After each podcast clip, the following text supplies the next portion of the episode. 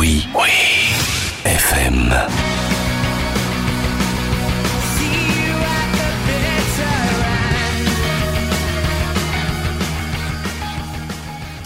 Placebo, c'est un nom, un groupe qui nous suit depuis un paquet d'années. Une musique qui est pour bon nombre d'entre nous la bande-son de notre adolescence, de la fameuse période collège et lycée, avec Without You I'm Nothing, Black Market Music, Sleeping with Ghost ou encore Battle for the Sun. Placebo aura marqué les années 90 et aussi les années 2000. Aujourd'hui, après plus de 25 ans de carrière, Brian Molko et Stephanus Dahl sont toujours aux commandes et ils ont voulu nous faire plaisir à nous, les fans, en se faisant plaisir avant tout en studio, en composant Never Let Me Go, un album émotionnel dans lequel ils ont voulu montrer un avis critique de la société d'aujourd'hui.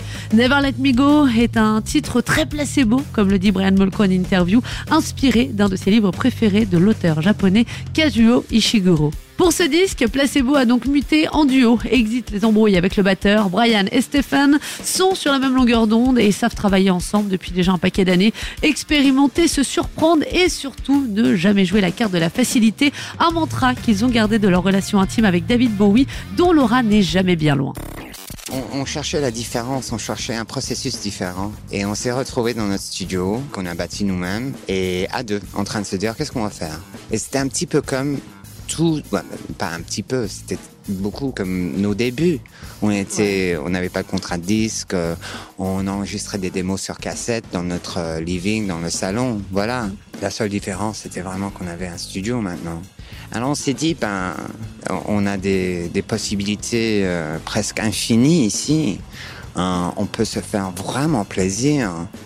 Euh, on vient de faire une tournée où on a joué nos, nos, tubes, on a fait plaisir à tout le monde. Ouais. Alors, faisons-nous plaisir cette fois. Et c'était avec cette attitude-là qu'on a, qu'on a approché l'album. On s'est vraiment lassé de, de, de, la démocratie dans le, musicale dans un, dans un groupe. Euh, on, est, on a toujours opéré jusqu'à à ce point-là comme que, un État démocratique il y avait toujours une bataille entre nous et le, et le batteur. Voilà. Okay. Il y en avait marre. Alors on a décidé de, de, devenir des dictateurs bénévoles. Et c'est devenu beaucoup plus simple pour nous.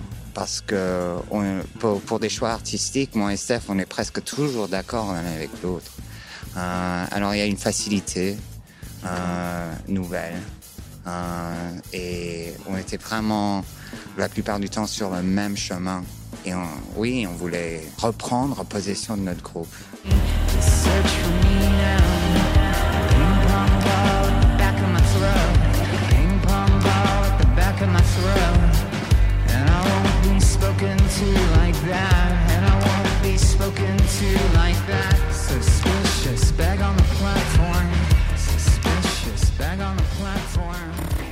J'avais peur que j'allais m'emmerder après 27 ans de, de, création si on restait avec notre euh, méthodologie classique. J'avais peur que ça devienne répétitif pour moi et j'avais peur que, que j'allais m'en lasser. Alors j'ai décidé de, oui, d'essentiellement de, de, faire tout à l'envers. Alors la dernière, la dernière décision créative qu'on prend euh, quand on a fait un album, c'est choisir la couverture. Alors j'ai commencé avec la couverture. Je, me suis pointé au studio avec cette photo. J'ai dit à Steph, tu kiffes? Tu kiffes cette photo? Il a dit, ouais, elle est cool. Euh, ça serait une bonne couve, hein, tu penses? Oui, ok, c'est la couve. Et puis j'avais une liste de titres de chansons. Au lieu de un bouquin plein de, plein de paroles, j'écrivais des listes et des listes et des listes de titres. Alors j'ai montré à Steph. Parce que normalement, on écrit la chanson d'abord et puis on décide ce que ce que c'est le titre de, ouais. de, la chanson. Alors moi, on a commencé avec les titres cette fois. C'était tout ça pour casser euh, le confort. Quand je bossais avec David Bowie, son mantra, c'était vraiment, c'était toujours, est-ce que tu te sens à l'aise avec ce que tu fais maintenant? Ben ouais, David.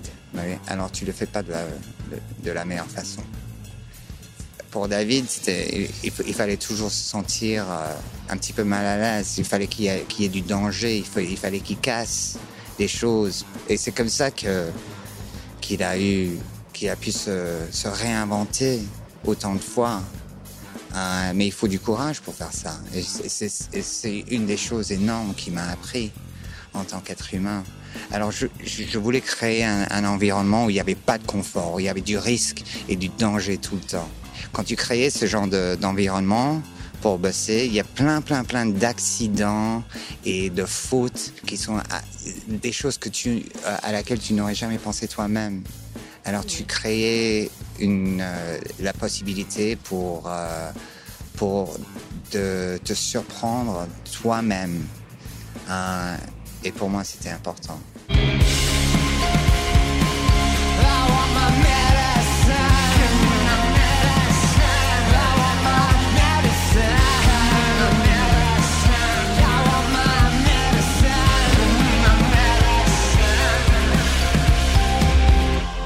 Placebo surprend avec ce Never Let Me Go, où finalement les guitares sont un peu relayées au second plan pour laisser place au synthé et au clavier. Une vraie prise de risque complètement assumée.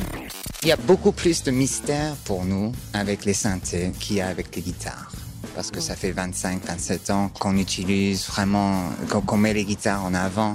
Alors il y a beaucoup, beaucoup moins de mystère. Et nous, on a envie d'apprendre, de faire des bêtises, de, de trouver des choses nouvelles, des instruments nouveaux, de les utiliser de la mauvaise façon pour créer des choses, des, des, des sons surprenants. Ouais. C'est excitant pour nous parce qu'on n'a pas la connaissance. Alors on découvre encore. Alors c'est comme on est un petit peu comme des, des ados dans le studio avec Ouais. euh, euh, avec, ces claviers, ces synthés. On sait pas comment ils marchent, mais c'est pas un problème. Euh, on les branche et puis on fait des conneries. Et peut-être il y aura un accident d'une beauté énorme. Et ça s'est passé plusieurs plusieurs fois sur sur cet album. Il faut avoir le courage de de casser avec, euh, avec, avec, avec ce qui vous a rendu le plus célèbre. Sinon, comme, comme David, David Bowie l'a l'a toujours fait, juste avant que ça devienne répétitif, tchoum, fini, Oui, quelque chose de nouveau. And it's exactly why I stay. Beautiful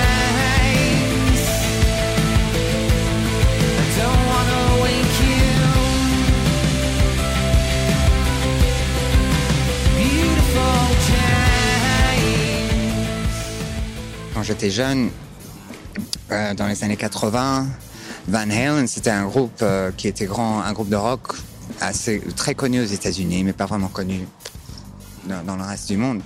Et euh, en 1984, ils sont revenus avec l'album 1984.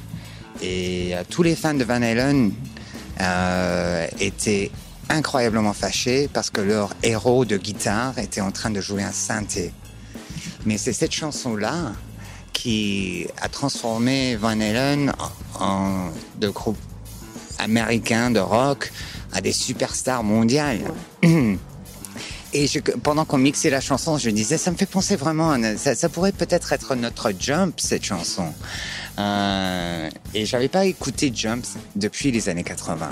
Alors, alors je suis retourné chez moi, je l'ai téléchargé, j'ai écouté, et le son du synthé, il est identique. C'était dingue.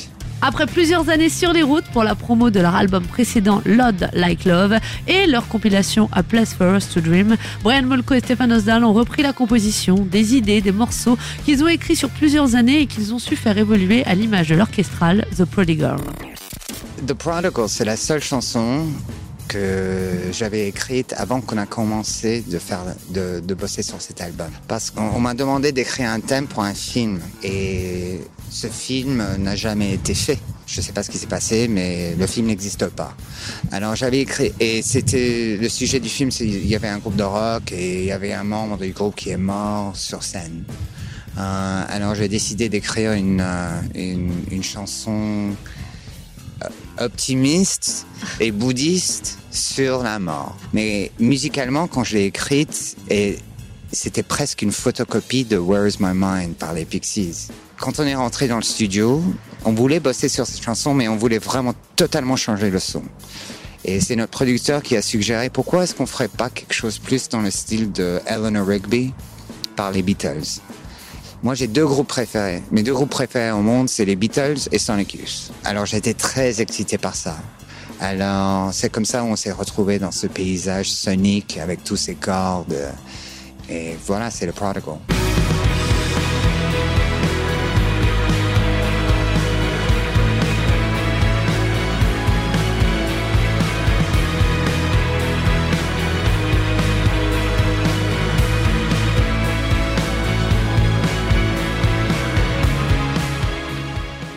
Never Let Me Go est une sorte de journal d'émotions condensé en 13 titres, des compositions dans lesquelles Brian Molko parle de lui, de ses ressentis et de sa vision du monde.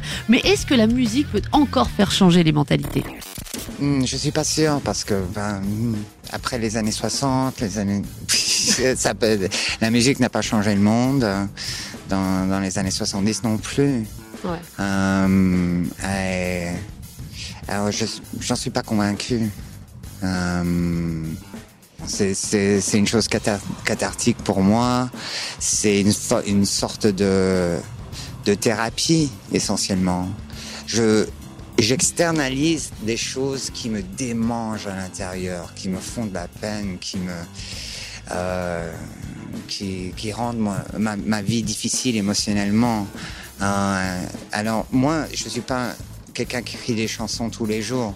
Je, je suis quelqu'un qui écrit des chansons dans un état d'urgence. Et c'est absolument nécessaire que je les sorte de moi-même, sinon ils vont me démanger, ils vont me, me bouffer complètement.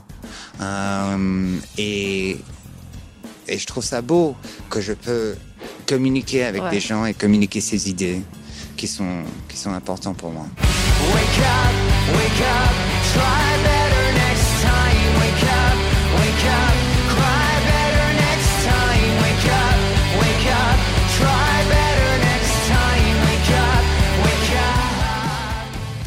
2022 prend des airs de nostalgie finalement avec ce huitième album studio de Placebo, Never Let Me Go, qui s'inscrit dans la lignée des productions du duo britannique. Après plus de 25 ans de carrière, le groupe n'a rien perdu de son talent et arrive encore à nous surprendre et à se renouveler en gardant son identité propre portée par la voix si caractéristique de Brian Molko. Placebo profitera de cet automne pour venir nous présenter en live ce nouveau chapitre avec quatre dates confirmées à Nancy, Paris, Bordeaux et Rennes en novembre. Oui, oui.